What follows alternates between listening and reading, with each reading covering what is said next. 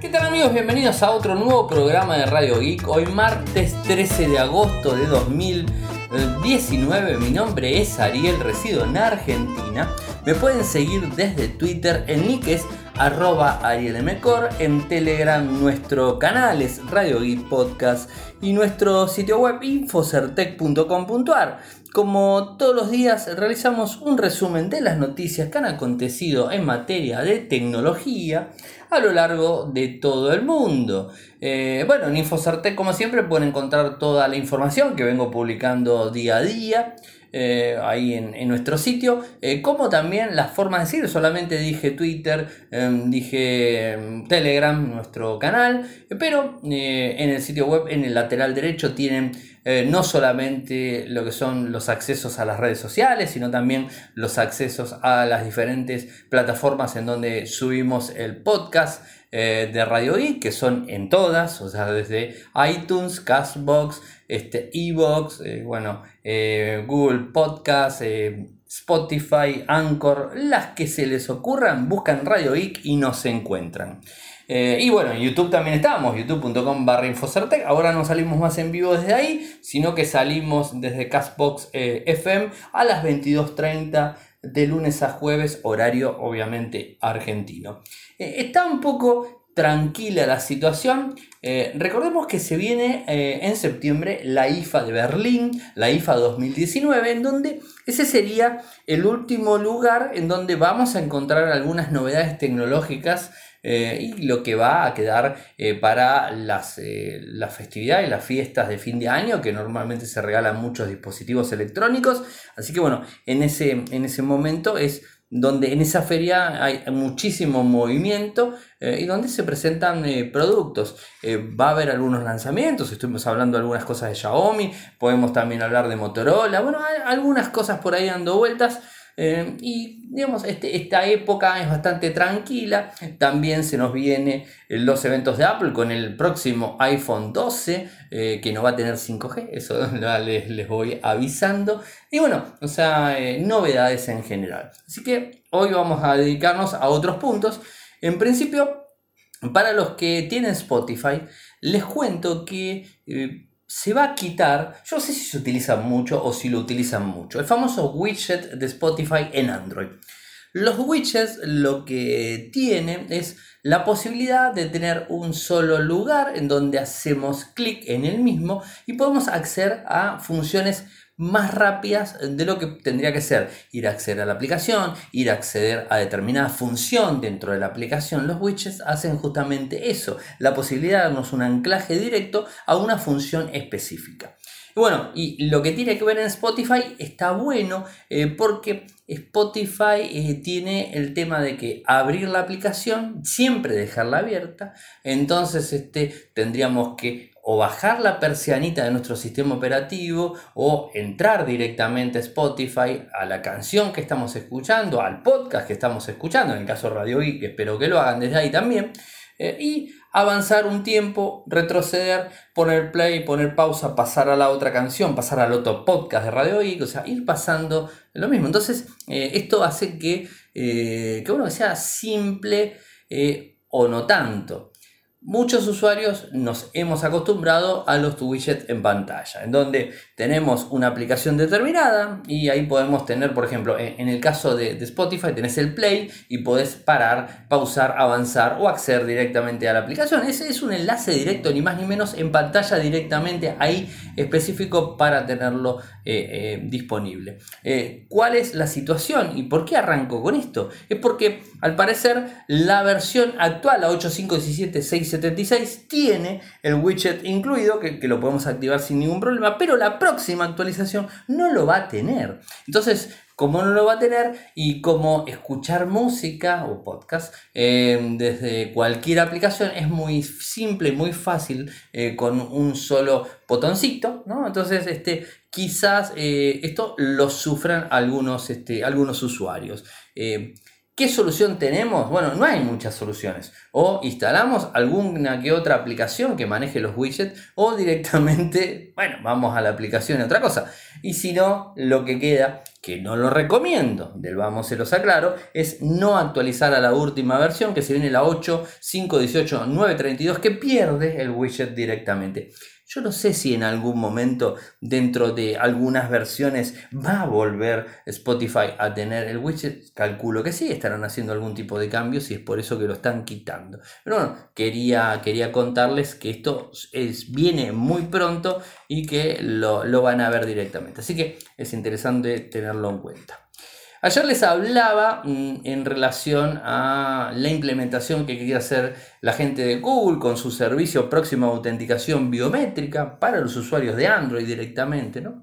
Eh, y ya este, este dispositivo está, mejor dicho, este sistema está disponible en todos los dispositivos Pixel. O sea, si tenés un dispositivo Pixel eh, con la versión obviamente eh, la última, ¿no? Y si algunos también smartphones lo tienen, de Android 7 en adelante. Eh, bueno, tienen la posibilidad de la, autenticación biométrica en servicios a través de Google con la huella dactilar. Esto es algo que está bueno eh, porque convengamos que recordar todo, recordar todas las claves es imposible, digamos. Y después la otra opción grande que, que nos queda es utilizar los gestores de contraseña. Los gestores de contraseña que instalamos en nuestro sistema móvil, o sea, Android o, iOS, sin ningún tipo de problemas. O la otra opción también es utilizar el navegador con el usuario cargado en donde nos va a traer todo lo que tenga que ver con las contraseñas, los usuarios y, todo eso que guarda normalmente.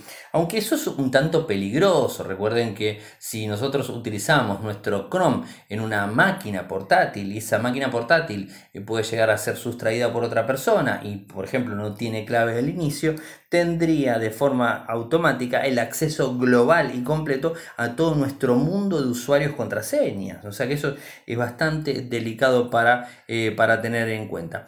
Eh, ¿Está bueno que lo tenga? Sí, está bueno. Tanto Chrome como Safari, eh, como Firefox tienen esta opción de guardar las contraseñas y además de, digamos, este, tener la posibilidad de digamos, ir pasándolo de dispositivo a dispositivo, como por ejemplo lo tenemos en nuestro Chrome de toda la vida para los que usan Android y eh, automáticamente cuando tenemos el usuario cargado en nuestro smartphone las claves van a pasar a ese lugar. Si vamos a Chrome vamos por ejemplo a encontrar, por decir algo, el historial del navegador del, del browser que tiene el smartphone como también el navegador nuestro del equipo y además bueno todo lo que tenga que ver con contraseñas. Así que bueno es interesante ese tipo de cosas y en algún momento eh, el tema contraseñas va a cambiar, o sea, va a cambiar.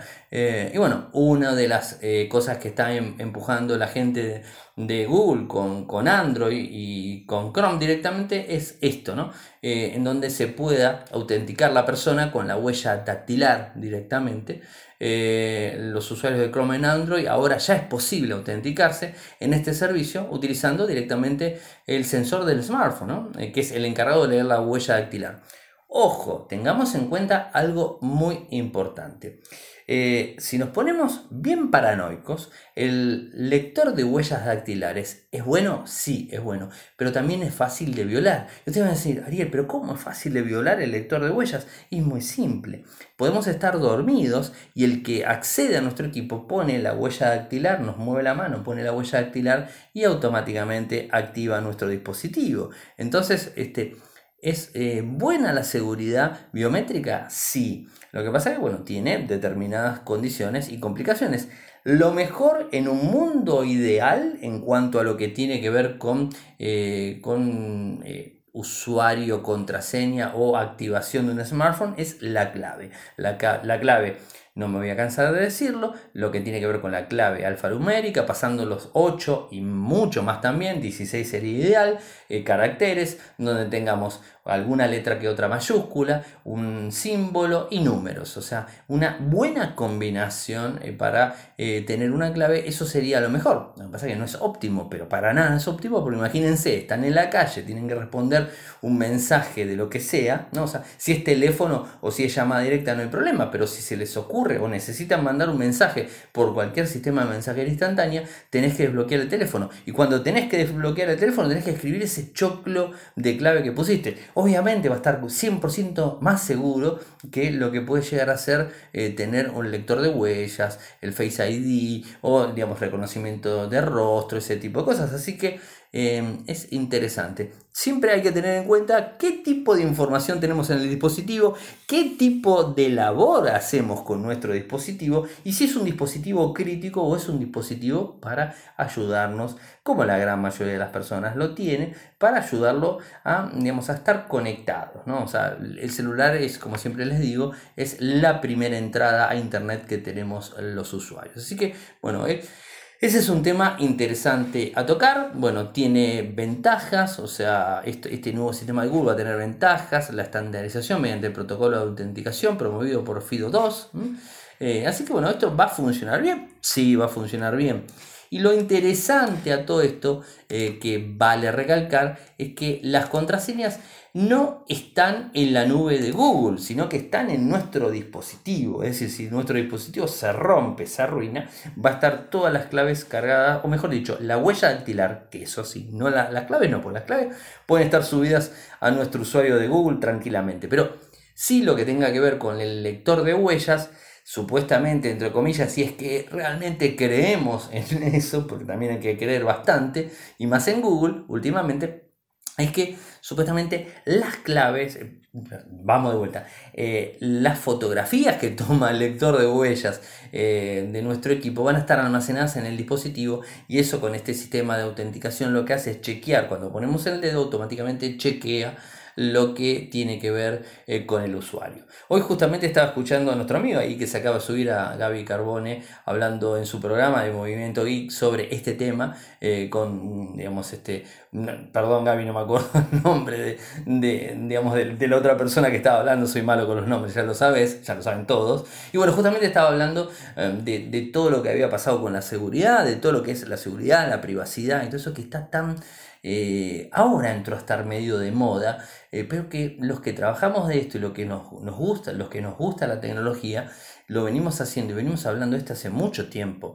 Eh, y mucho tiempo, inclusive relacionado en, en, lo que tenga que ver medios grandes y todo eso, porque en definitiva la facilidad de uso, o sea, la facilidad de uso de algo no es este, totalmente proporcional a la seguridad. De hecho, me animo a decir que la facilidad en las aplicaciones para utilizar es inversamente proporcional a la seguridad. Es decir, le juegan contra, más fácil. Y palabras más simples y no tan rebuscadas. Bueno, la, la facilidad para que nosotros nos podamos loguear, todo, juega 100% en contra de lo que tiene que ver la seguridad. Eh, vamos, tampoco podemos ponernos en un estado paranoico total, o sea, lo entiendo, entiendo que nos cuidemos, entiendo que cuidemos nuestra información, eh, pero eh, tampoco entrar en una paranoia tan grande, porque si no vamos a tener que abrir, como cuando entramos a una casa y tenemos que poner una llave, la llave arriba, la abajo, la de más abajo, y todo eso para poder entrar, ¿no? Entonces es, es bastante complicado. Pero bueno, la seguridad 100% seguro en un dispositivo es bastante utópico, o sea, es como quien diría imposible. Siempre va a haber alguna forma de, digamos, este, violar cualquier tipo de dispositivos. Lo bueno es que gigantes de la informática, como es en el caso de Google y tantos otros players que andan dando vueltas, están apuntando hacia eso y tratando de hacerlo eh, de una manera más segura. Y siempre pensando que ellos están del lado del bien. Pero recuerden que el lado del mal, lamentablemente, siempre está un paso adelante eh, de nosotros, adelante de la gente que realiza seguridad y ese tipo de cosas. Pero bueno, es lo que toca. Y hoy les voy a traer una buena noticia. Eh, y si bien es una noticia que habrá que esperar hasta el 2020 o quizás el 2021, eh, creo que es una buena noticia. Eh, porque mucho se ha hablado del grafeno, este, este material que tiene ciertas particularidades químicas que hacen que pueda ser utilizado, por ejemplo, para almacenar energía. Seguramente están pensando si el grafeno almacena energía, va directamente para nuestros dispositivos móviles. Y si no han pensado mal, es justamente hacia lo que se está tratando de ir a, brindar seguridad, eh, perdón, no a brindar seguridad, sino a brindar autonomía eh, que sea eh, no tan sensible, o sea, no tan peligroso como es el litio, eh, o sea, y el grafeno se está trabajando muchísimo en cuanto a las capacidades de guardar o acumular energía, como le quieran decir. ¿Y quién es el primero que estaría trabajando con esto? O por lo menos que lo está haciendo de forma oficial, es la gente de Samsung. Samsung viene trabajando con el, con el grafeno y estarían pensando en lanzar en el 2020 o 2021, seguramente antes que Apple saque el 5G en los teléfonos, no importa, tema aparte, eh, van a estar pensando sacar un, smartphone eh, con eh, grafeno directamente como batería. De las particularidades que tiene el grafeno, una de ellas es eh, la posibilidad de ser más rápido en cuanto a lo que es la carga. Si hoy por hoy tenemos un dispositivo eh, que tarda dos horas en cargar de 0 a 100%, eh, eso es lo que tarda normalmente dependiendo de los miliamperes que tenga la batería. No, es lo mismo una batería de 3000 mAh, que es el clásico que vemos en la gran infinidad de dispositivos de gama media, y no de, de 5000 o de 4.000 o de 6.000, depende del equipo, o sea, no es lo mismo. O sea, si tengo un equipo eh, que tiene 5.000 mAh de 0 a 100 con una batería de litio, voy a tardar como 3 horas y pico, siempre voy a tardar más. Eh, eso es más que lógico tenerlo en cuenta, eh, pero digamos, el grafeno acelera muchísimo. El grafeno se dice que los 3.000 mAh los puede cargar en menos de 30 minutos. Así que bueno, eso es, es, es interesante. Acá lo que me está apuntando Gaby Carbón es cierto, el grafeno es muy caro, pero no es porque sea caro el grafeno, sino es muy caro tratar el grafeno, cómo llevar los procesos químicos para poder este, eh, extraer el grafeno, para poder trabajar el grafeno, para poder armarlo, ¿no? Y, bueno, este, em, es complicado. me hace reír, después lo voy a comentar en, offline cuando nos quedemos con la gente eh, al cierre, con la gente de Castbox en, en, vivo, donde dio un comentario que es muy bueno. Pero no importa, toda, toda tecnología nueva tiene su pro y su contra. El pro es que realmente eh, va a cumplir mejor eh, función, seguro. La contra es que va a ser más caro, porque en definitiva eh, va a ser más caro porque arranca en el momento y bueno, todas estas cosas se van complicando. Sin irme tanto de, digamos, de, digamos, del tema como normalmente hago en cada programa, nuestro amigo en Twitter, Evan Blas, o sea, Evan Leaks, eh, publicó un, un, un, tweet donde habla de que Samsung en la actualidad está trabajando para el próximo año 2020-2021. Es de él que viene la fuente. No es que a mí se me ocurrió inventar la noticia, sino que es él. Eh, bueno, habla de que van a desarrollar eh, baterías para móviles y tabletas en principio y seguramente después caerán en portátiles es el futuro del el futuro es el grafeno. hoy día el futuro para el almacenamiento de energía, el futuro está apuntado hacia el grafeno, que es caro, es caro. Habrá que ver cómo se lleva adelante, habrá que ver si se reducen costos o un montón de cuestiones, eh, pero yo creo que, va a funcionar bien. Eh, el litio es un, es, eh, es un, es un material muy eh, muy fiel porque permite eh, y permitió realmente, el, litio permitió eh, que podamos este, no tener baterías con, con memoria de carga, que las baterías se puedan digamos, este, desarrollar o fabricar de una manera más simple, llegar a miliamperajes más altos, reducir en espacio. Se ha avanzado muchísimo el litio. Lo que pasa que lo vemos en los dispositivos. Vos te compras un dispositivo que tiene 5000 mAh y lo comparas con el mismo modelo, como puede llegar a ser Motorola, que tiene, el, sin ir más lejos, el Moto G7 Play tiene eh, lo que sería el Moto G7 Play tiene 3000 mAh, mientras que el otro, el, Moto G7 eh, común, el Moto G7 Power, tiene ahora me estoy haciendo un lío, 5000 mAh. O sea, el teléfono es más ancho, entonces al ser más ancho es más pesado. ¿no? Con el grafeno supuestamente no sería más ancho, sería menos pesado y sería menos peligroso. El litio también es peligroso. Recordemos el teléfono explosivo de nuestros amigos de Samsung con el Note 7, ¿no? ese famoso teléfono explosivo. Pero bueno, eh, el material realmente es muy bueno. Eh, ya Samsung está investigándolo, trabajando sobre él mismo desde el 2017. O sea, esto es confirmado que Samsung lo viene haciendo, así que bueno, estaremos detrás eh, de, la cuestión. Che, ya que Sí, el pobre, gracias por el dato. Sí, era 5.000. No sé por qué me salió 6.000, no tengo, a veces me pasan. Igual, eh, de 4.000 en adelante, una batería por un smartphone es más que suficiente para poder usarlo en todo el día. Creo que es, el ideal son los 4.000 y de ahí para arriba, mejor. O sea, de ahí para abajo, y bueno, de 3.000 hacia abajo, no importa que sea IPS de, de 720p, que tenga no sé cuántos colores menos, no importa, ya menos de 3.000 mmm, mAh ya no está bueno. Tiene que ser de 3.000 para arriba y si de 4.000 en adelante, mejor. Ah, y hablando de todo esto, eh, les cuento eh, que voy a estar sorteando a la gente de Motorola Argentina. A ver, todavía no me lo envío, me lo envía mañana. Eh, me va a enviar un Motorola G7 Play para poder hacer un sorteo con la gente que me escuche desde Argentina, la gente que lea desde Argentina, la gente que siga el canal. Bueno, armaré el sorteo, bueno, un poco por el Día del Niño, pero lo voy a hacer después, porque si lo hago por el Día del Niño, aquí en Argentina el Día del Niño es este próximo domingo, si no estoy equivocado, el 17 de agosto. Entonces, este, domingo 17 de agosto, ¿qué cosa dije? No, 18 eh, de agosto. Eh, ese supuestamente es el Día del Niño. Creo que si no me equivoco, ya Cami no es más niña, no importa, algo va, a recibir, obviamente. Eh, pero, digamos, el sorteo estaba pensado para ese día. Lo que pasa es que recién mañana lo voy a tener en la mano y hasta que yo no tenga el dispositivo en la mano y haya firmado el papel que ese equipo está cedido para un sorteo, no puedo eh, publicarlo en Infocertec y no puedo darle mucha difusión.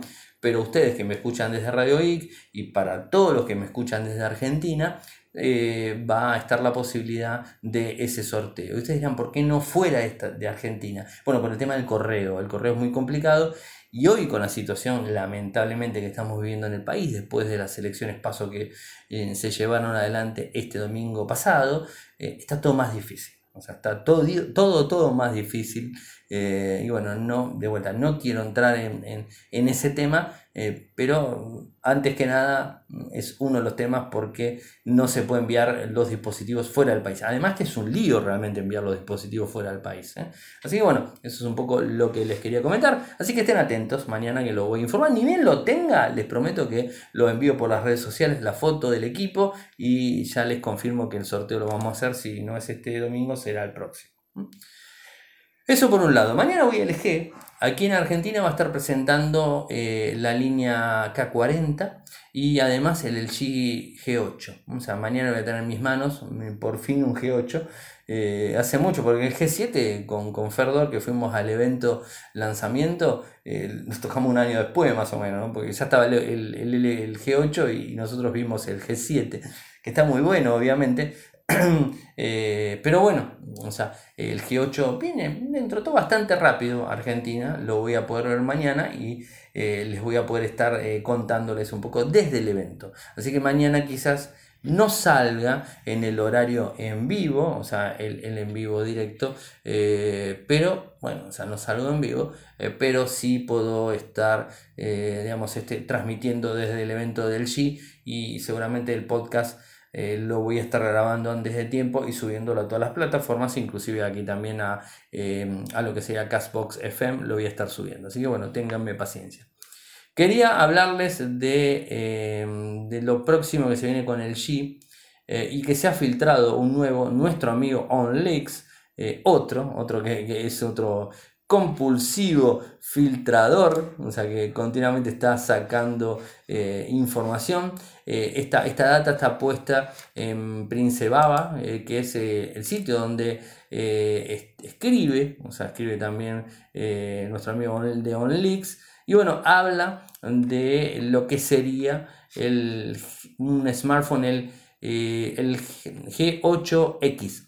Es este, un dispositivo que va a ser diferente que va a estar lanzado en Berlín, o sea, esa es la idea, la IFA 2019 de Berlín, a finales de este mes, primeros días de, septiembre, no, recuerdo, pero es final de agosto y primeros días de septiembre que se hace la IFA eh, allá por Alemania.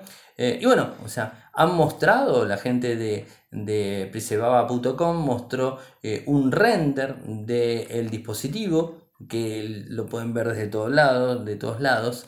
Eh, tiene la marca, la marca de agua tanto arroba onleaks como arroba princebaba. Y, y bueno, podemos ver un diseño clásico. O sea, el diseño que se le ve es bastante clásico. Eh, han jugado muy bien con los bordes y la verdad que, la llevan muy bien lo que son los bordes del dispositivo.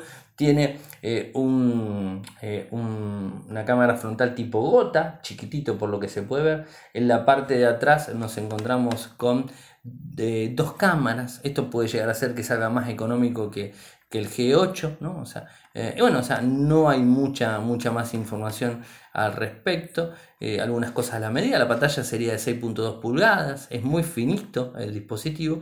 No tenemos eh, características técnicas de, de, otro estilo, pero no tendríamos que estar atentos a ver qué es lo que sucede. Eh, recuerden que el, el G8 Tinku fue lanzado en el Mobile World Congress 2019, eh, allá por marzo. Así que bueno, estaremos atentos eh, a conocer algo más. Ah, importante, detrás no se ve el lector de huellas, con lo cual podríamos estar hablando de un smartphone con pantalla OLED que tenga el lector de huellas en pantalla. Así que podríamos estar hablando perfectamente de un dispositivo de, de ese estilo. Así que estaremos detrás de, la información porque es interesantísima.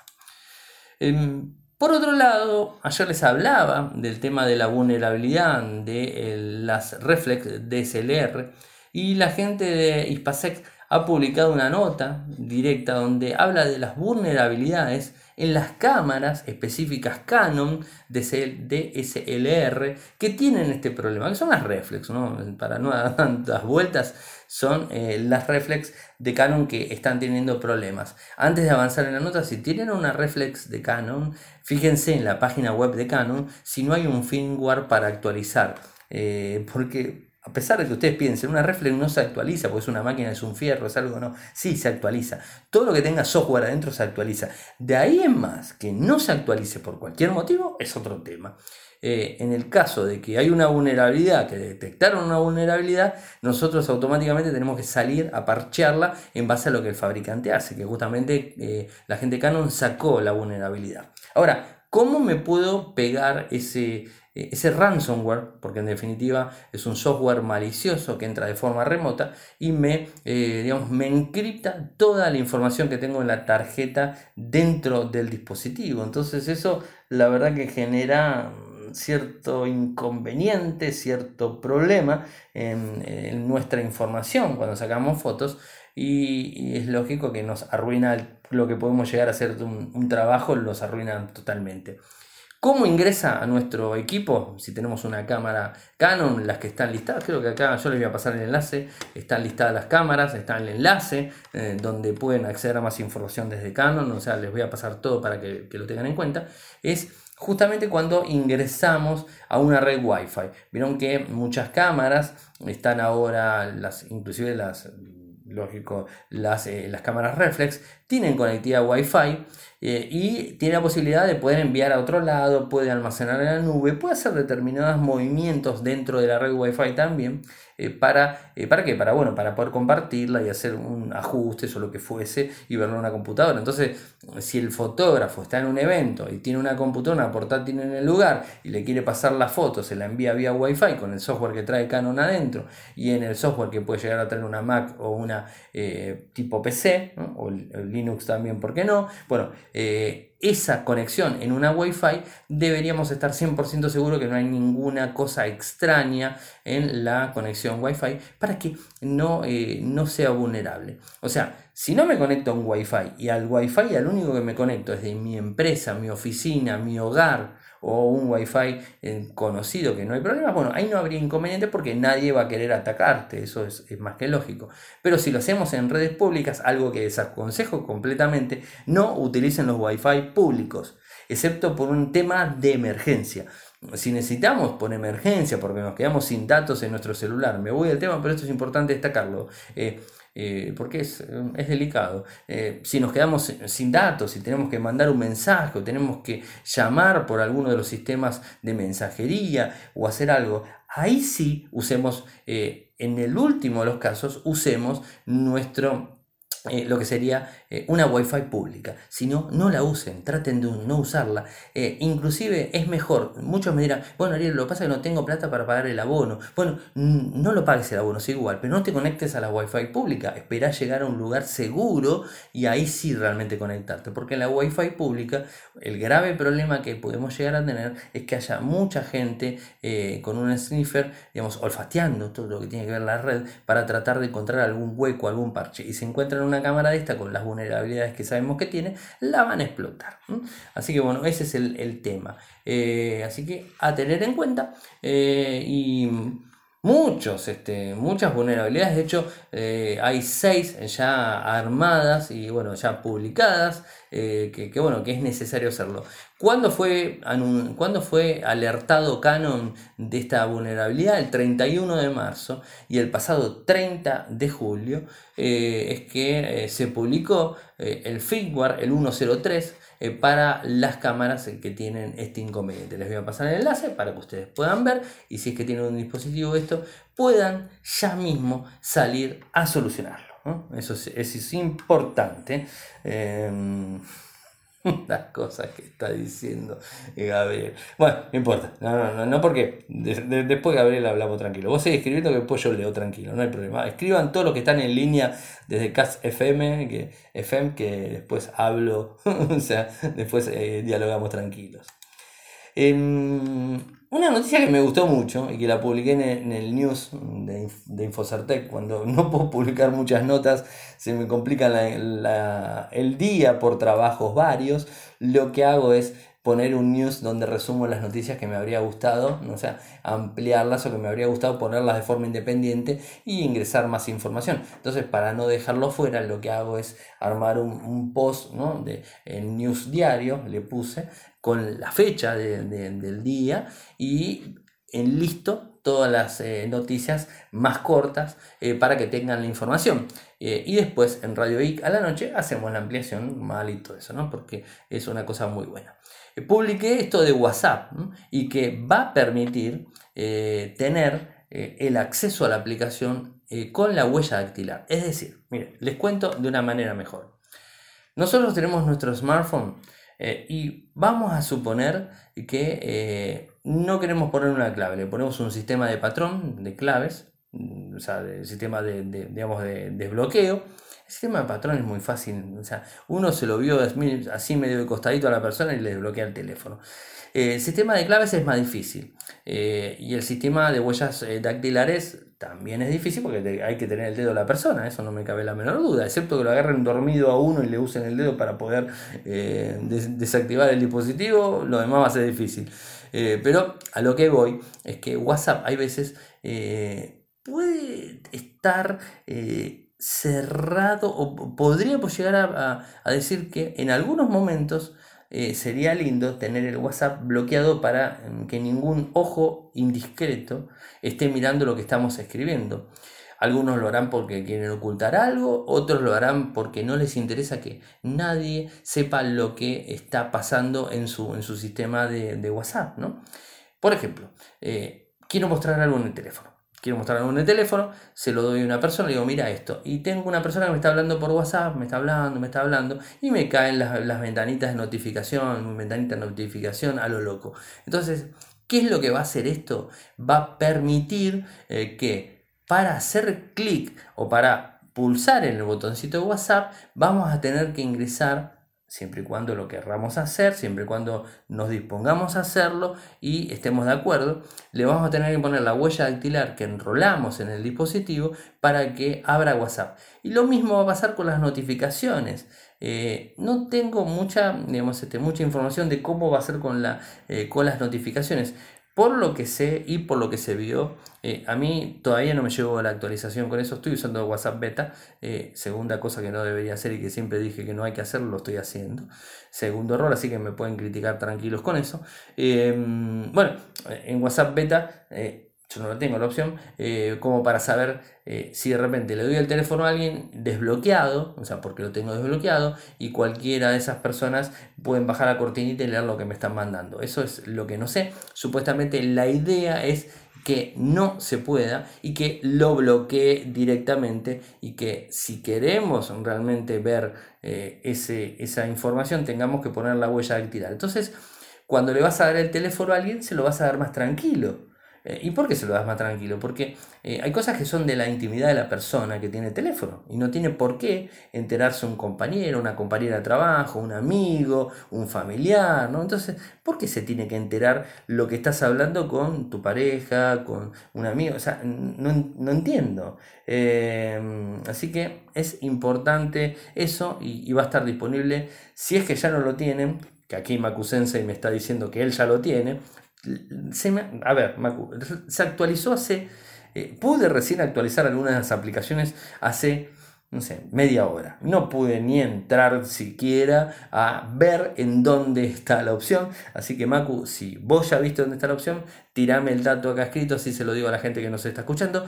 Eh, seguramente eh, va a estar disponible para, todos. Eh, mm, bueno, acá Gaby Carbón está medio, no, está muy de acuerdo con, lo que vengo hablando, no con lo que hablo yo, sino con esta, con esta posibilidad por lo, por lo que veo. bueno, Así que cada uno hace lo que quiere con su dispositivo y con sus equipos. Esto es más que lógico. A mí me parece interesante que lo tenga. O sea, a mí me parece interesante. Pero bueno, hay gente que les molesta. Como también hay gente que dice, yo, mira, yo no quiero ninguna clave en el teléfono, yo quiero prender lo que funcione. Ni patrón, ni código de cuatro números, ni lector de huellas, ni esto, ni reconocimiento de rostro, face ID. No quiero nada, yo quiero prender, tocar el botón y ande, que funcione. Hay mucha gente que es así, así que bueno, o sea, a ver, esos no les importa que le estén hurgueteando el teléfono si lo dejaron arriba de un escritorio y un compañero de trabajo se lo empezó a hurguetear. Eh, así que bueno, es para, para tenerlo en cuenta. Esto hace, eh, hace una posibilidad, ¿no? Eh, supuestamente esto está, eh, no lo puedo ver porque estoy grabando con el equipo, hay que ir a ajustes, cuenta privacidad y ahí nos vamos a encontrar con el fingerprint look, o sea, el bloqueo de huella dactilar. y bueno, ahí funciona. Y acá lo que me dice también Gabriel es cierto. Macu, gracias, también me lo escribiste vos. Em, lo que dice Gabriel es muy, muy cierto e interesante, es que todos los servicios que tenemos más allá de, esto, que es, esto es un adicional, por eso no quiero que se confundan. Esto no es un sistema de autenticación en dos pasos, lo que le estoy diciendo. Es un sistema de autenticación para la lectura del mensaje, punto. Ni más ni menos. Entonces, ¿qué es lo que hace? Te habilita para poder acceder a la aplicación. Punto. Eh, ahora, la autenticación en dos pasos en, WhatsApp es óptima y se las recomiendo que lo hagan. Eh, y además de eso, eh, bueno, la autenticación en dos pasos de vez en cuando le va a pedir la, autenticación y un montón de cosas, no solamente en WhatsApp, sino en todos los servicios. No podemos tener un servicio sin autenticación de dos pasos. Esto es regla general y para los días que estamos viviendo en el mundo, la autenticación en dos pasos es lo ideal. O sea, porque si yo ingreso en una máquina semipública, inclusive desde una computadora, desde mi mismo trabajo, me levanto y me voy al baño, cualquiera puede ingresar y puede este, acceder eh, a la información y bueno, eso al teléfono, ¿no? Obviamente, eh, o, a los servicios en general, ¿no? Eh, y, digamos, este, si pusiste la clave y la guardó el navegador porque no te diste cuenta, te pregunto, ¿quiere guardar la contraseña? Vos tendrías que haberle dicho nunca y le dijiste sí y automáticamente la grabó. Si tenés un sistema de autenticación en dos pasos, no importa que hayas guardado la clave en el dispositivo porque te va a volver a pedir la autenticación en el dispositivo cuando se vuelva a conectar y te vas a dar cuenta que alguien está queriendo entrar en tu cuenta. Así que bueno, esto es eh, interesante tenerlo, eh, tenerlo de esta forma. ¿no? Pero bueno, hay, varios, varios comentarios ahí, así que ya vamos a hablar. Cuando termine el programa los veo que eh, les gustó el tema, les gustó el tema. Eh, a mí me parece genial que hagan este tipo de cosas, creo que es algo muy bueno. Em, a ver, a ver, a ver, acá me Ah, no, del chi ya lo comenté. No, justamente eso era lo que había comentado. A ver, ¿qué más tenemos? La subida de los aranceles. Lo voy para el final. Lo voy para el final. Eh, me gusta a veces dar vuelta. Ya lo sé. Tenemos información de que en la IFA Motorola podría estar lanzando el Motorola One Zoom, que tendría eh, Zoom, eh, Motorola One y Zoom con cuatro cámaras. y bueno, este es el equipo. Nuevamente nuestro amigo Roland Kwan ha publicado la información en Twitter y además en WinFuture de donde muestra un dispositivo de, de Motorola similar, podríamos decir, Mm, sí y no. Eh, a lo que es el Motorola One Vision, al Motorola One Action. No sé si es tan similar. En principio porque, por ejemplo, tiene un, digamos, eh, el, lo que es el lente delantero lo tiene tipo gota, como lo trae el Moto G7, por ejemplo. Y, bueno, la diferencia está en las cuatro cámaras. Según lo que se ha filtrado, según lo que nos dijo nuestro amigo de OnLeaks, eh, tiene un Snapdragon 675. Motorola parece que no quiere pasar los 700, no tengo ni idea por qué, pero no importa. No quiere pasar los 700 y ahora nos quiso confundir con el One Vision y con el One, eh, One Action que trae el 9610 de Exynos. O sea que tenemos que andar buscando la tabla comparativa a qué está relacionado desde lo que sería eh, Qualcomm ¿no? y a Snapdragon directamente. Utiliza el microprocesador Exynos de, Exynos de Samsung, que Samsung lo utiliza mucho por los gama media. Bueno, ellos lo están utilizando para sus eh, equipos. En este caso puntualmente estarían saliendo con un 675 de Snapdragon, un microprocesador que no es para nada nuevo, tiene eh, características muy similares al One Vision que hoy conocemos, 4 GB de RAM, 128, eh, tiene una cámara de 48, es una de las este, cámaras eh, dentro de las 4 que, tiene disponible, seguramente tendrá un zoom, y como el One Action tiene un gran angular, este también tendrá gran angular, es decir, este tendría todas las combinaciones, tendría la cámara de 48, el gran angular, el, lo que sería la cámara para decir, cámara de 48, el gran angular, eh, lo que es para eh, el efecto bokeh y el zoom. O sea, serían las cuatro opciones, ¿no? O sea, creo que estaría, estaría, está bueno el teléfono. Habrá que ver cómo se comporta con un 675. Igualmente tengan en cuenta que esto que va a venir de esta manera con el 675 y va a tener cuatro cámaras y todo eso, hay que ver si termina siendo real. Por el que lo está filtrando es casi casi que es real, pero siempre hay que tener nuestra pizquita de duda, o sea, como, como los productos que dice, este, este producto mata el 99.9% de las bacterias y el 0.1, ¿qué pasa? Ese, esa es justamente la, diferencia, ¿no? Entonces hay que, hay que tratar de esperar eh, que se lance el dispositivo y después hablaremos tranquilo y, de, esa, de esa manera eh, poder contar y bueno, tener más información eh, al respecto. A ver, eh, ¿qué más? Bueno, me queda el último tema eh, que está relacionado a la suba de aranceles eh, en, China contra Estados Unidos y también una, nueva locura de censura que tiene Donald Trump en Estados Unidos que ahora les voy a contar después de, como todos los días, agradecer a las empresas que nos apoyan, a la gente de, de Kasperky, quien nos brinda la posibilidad de regalarles a los que se suman al apoyo de Radio IC desde Patreon. bueno, van a tener la posibilidad de acceder a un, a un Kaspersky Total Security de forma gratuita, una licencia por un año, como se vende en definitiva, la licencia misma que se vende en un año, bueno, van a poder acceder sin problemas. Eh, ¿Cómo nos apoyan y cómo pueden, pueden obtenerla de forma automática? Ingresando en www.patreon.com barra radioic www.patreon.com barra radioic. Este beneficio que nos brinda la gente de Kasperky va directamente eh, a eh, un, grupo de, los, este, de las personas que nos apoyan desde Patreon. Y además agradecer a la gente... Eh, leo las cosas. Tengo que correr el chat, no hay vuelta. Em, y además agradecemos a la gente de linguar.com.ar por apoyarnos. ¿Y cuál es el tema delicado del día de hoy? Vamos por el más, el más suavecito. Vamos por el más suavecito. Estados Unidos vieron que es noticia todos los días. O sea, tan peor que nosotros parece. Eh, no importa.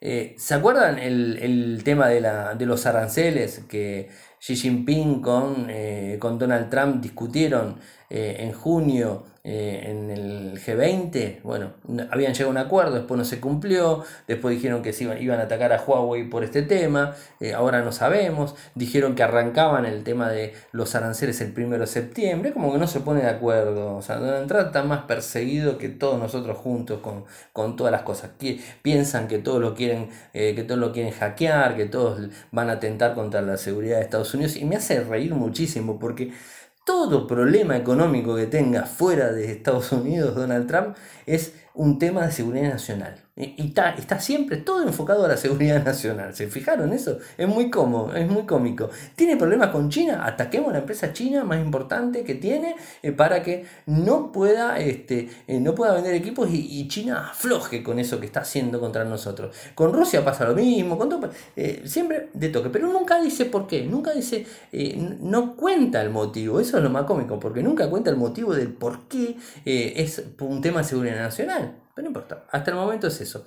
Y lo que les quería contar es que el 1 de septiembre entraba el tema de los 10%, eh, creo que era, alguno que me, ayude, lo estoy diciendo en memoria, el 10% de los aranceles de, Estados Unidos contra China que les iba a cobrar por cualquier, digamos, este, eh, intercambio que, que realice.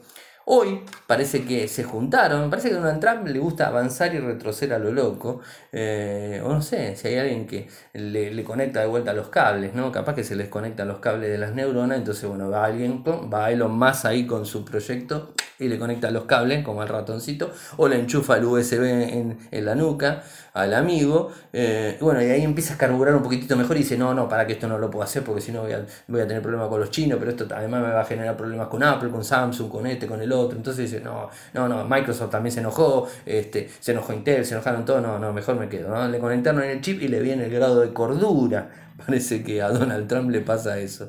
Eh, bueno, lo digo de forma graciosa porque a veces no sé de qué me puedo quejar yo, pero no importa. Eh, de alguna manera creo que viene, por ese lado. A partir del 1 de septiembre esto empezaba a entrar en vigor. Eh, y bueno, hoy se, comunicaron, digamos, este, desde los dos puntas, desde Estados Unidos y desde China, para ver qué era lo que pasaba. en principio el 10% estaba afectando a los productos móviles, a, los, a las portátiles, a las videoconsolas, a los monitores, juguetes electrónicos, artículos en ropa, calzado y todo lo que puedan cobrar impuestos. están todo en eso. Eh, era un 10%. Y que eh, ahora, al parecer, y después de, esta, de este contacto telefónico, se aplaza ese, ese, ese número de arancel eh, ese valor de arancel que se les quiere cobrar, se aplaza hasta el 15 de diciembre. Así que está, está bueno de alguna manera porque no va a generar tanto ruido en Estados Unidos esta cuestión. ¿no? Empezaron a estar más tranquilos las empresas, más tranquilas las empresas, la cotización en bolsa de las empresas empezó a subir nuevamente porque vieron que cualquier decisión lamentable eh, que tome un determinado presidente o un determinado eh, bando político en un país afecta de forma directamente proporcional, siguiendo con lo mismo, eh, a lo que serían los mercados. O sea, corren en forma eh, paralela pero diferente. O sea, dependiendo de las cosas que hagan en el país, los mercados van a actuar. y en definitiva el que termina eh, tocando todo y digamos dictando el futuro de cualquier país es en definitiva el mercado que es lo que va a hacer que suba o bajan los precios que suben o bajan eh, digamos este las importaciones esto el otro. Y en el caso de, Estados Unidos iba a tocar directamente a las empresas norteamericanas que tenían fabricación en China como Apple por ejemplo tomándolo a ellos como como digamos como la bandera de este tema. Eh, ese 10% le iba a pegar directamente de lleno a Apple y Apple ya vende caro imagínense con un 10% va a ser más caro todavía habrá que ver si se quedaban en el 10 o le, ponían un poquitito más. Así que bueno, esto eh, por suerte se, bajó. Eh, y bueno, como les dije, los secretarios de, comercio de ambas, de ambos países eh, se pusieron de acuerdo y al parecer digamos, lo frenan hasta diciembre. Esto lo llevó adelante el viceprimer ministro chino Liu He y el representante comercial de Estados Unidos Robert Lix y el secretario Steven eh, algo así. Me toca el nombre tan. Ya que vamos, soy malo en inglés, me tocan estos nombres rarísimos que la verdad que bueno, se me complica mucho más. Así que estaremos atentos a ver qué pasa. Todavía no hay eh, una definición eh, oficial con respecto a lo de Huawei. Así que esta semana supuestamente se va a estar eh, viendo de qué se trata el tema de Huawei, pero bueno, tendremos que estar atentos a ver cuál es la historia eh, desde Huawei en, ya en septiembre, ¿no? O sea, ahí ya veremos el cambio. Y la última locura de nuestro amigo es que parece que quiere censurar la libertad de expresión en Internet, en las redes sociales. Me encanta. O sea, sigue. Bueno, ahora ya, se levantó totalmente diciendo, bueno, ya la corte y, la justicia dijo que eh, Facebook y Cambridge Analytica no tuvo nada que ver con la campaña que hice eh, y por qué gané ni nada de eso. Entonces, ahora ya, ya se levanta y, empieza a atacar a todos. Empieza a atacar a quién? A Facebook, la empresa que lo ayudó a él para ser presidente. O sea, eh, digamos, no atacar, atacar del lado de la censura. O sea, quiere empezar a censurarlo. O sea, eh, la verdad y de vuelta, ¿por qué motivo? Seguridad nacional. Obviamente, ¿qué es lo que pasa? Seguridad nacional. Cualquier cosa, quiere cruzar la calle y no lo dejan pasar, Seguridad nacional dice que tengo que cruzar la calle. Todo para todo va para ese lado. Entonces eh, es cómico realmente escucharlo. Hoy la gente de CNN eh, publicó eh, un rumor bastante fuerte, o no fuerte, sino bastante, con bastante, no impacto, sino con bastante credibilidad sería la palabra, en donde estarían desarrollando la Casa Blanca eh, eh, una nueva norma, una nueva norma eh, para limitar las cosas que se publican en las redes sociales en principio. Si ya arrancan con las redes sociales, después va a terminar en cualquier lado. O sea, van a terminar en el sitio que está en Guadalupe, bueno, lo van a bloquear también. O sea, esto es lo que quiere hacer. Van a empezar con Facebook y Twitter y seguramente Instagram. O sea, las más eh, ahí metidas. ¿Y esto por qué? Porque dice que lo, critica mucho él y es que obviamente es seguridad nacional. Esto ya lo saben todos, ¿no? Eh, y bueno, eh, al parecer para él no era lo que hizo en su elección, pero en este momento sí. Y, bueno, o sea, está enviando ya un proyecto para que, se, lo, se lo aprueben. Yo creo que va a ser difícil que se lo aprueben, ¿no? Porque por suerte, y como ya tengo varios eh, amigos que me cuentan cómo funciona Estados Unidos, como dije, yo nunca fui, eh, y tengo, bueno, o sea, el feedback que me puede dar personas que fueron, personas que viven, ¿no? O sea, como nuestro amigo Volcan, eh, bueno, cualquier persona que, que, conozca de aquel lado. entonces, ¿qué sucede? Bueno, es difícil también que le aprueben una, una cosa de estas, así que habrá que ver si se lo aprueba o si no se lo aprueban. Si se lo aprueban, esto va a ser bastante complicado. Eh, en principio, ¿para quién? Para Estados Unidos. O sea, porque a Estados Unidos le va a pegar directamente.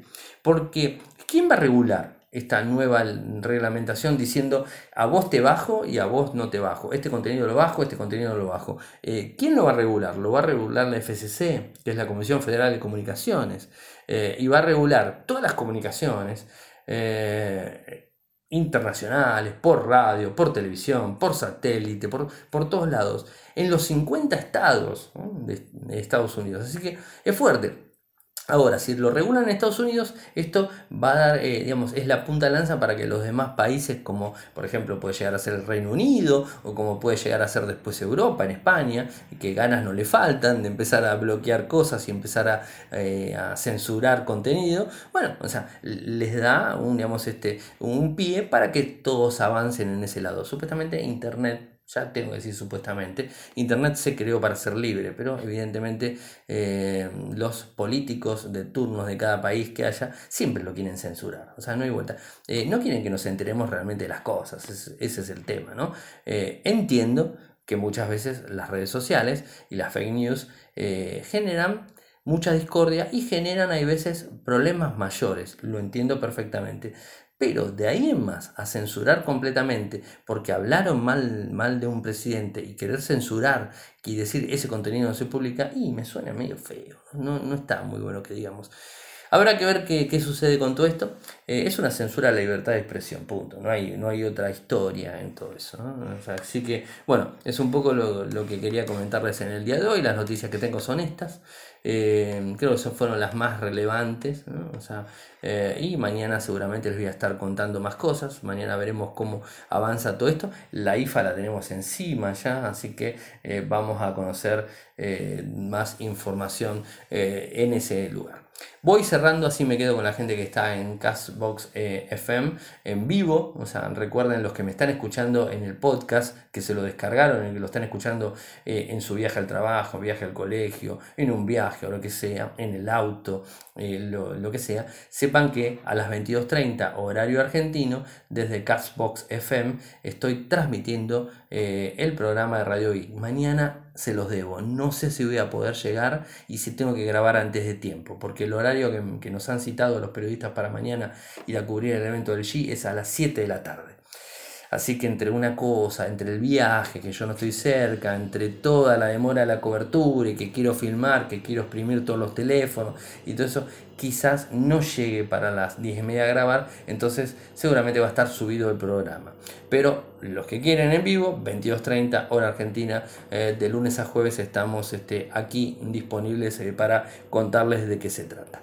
Así que vamos eh, cerrando el podcast del día de hoy, agradeciendo a todos los que lo han descargado, pidiéndolos que lo recomienden a sus amigos que les interesa la tecnología. Eh, y si quieren seguirnos desde Twitter, mi nick es arroba arielmcor. En Telegram nuestro canal es Radio y Podcast mi usuario. En, en Telegram también es arielmcor.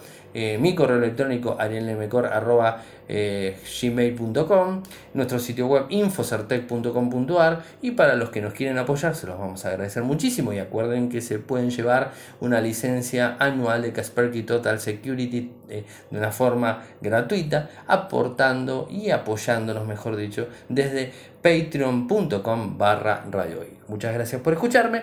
No se vaya la gente que está en vivo, eh, que sigo con ustedes. Y a los que están escuchando el podcast, será hasta mañana. Chau.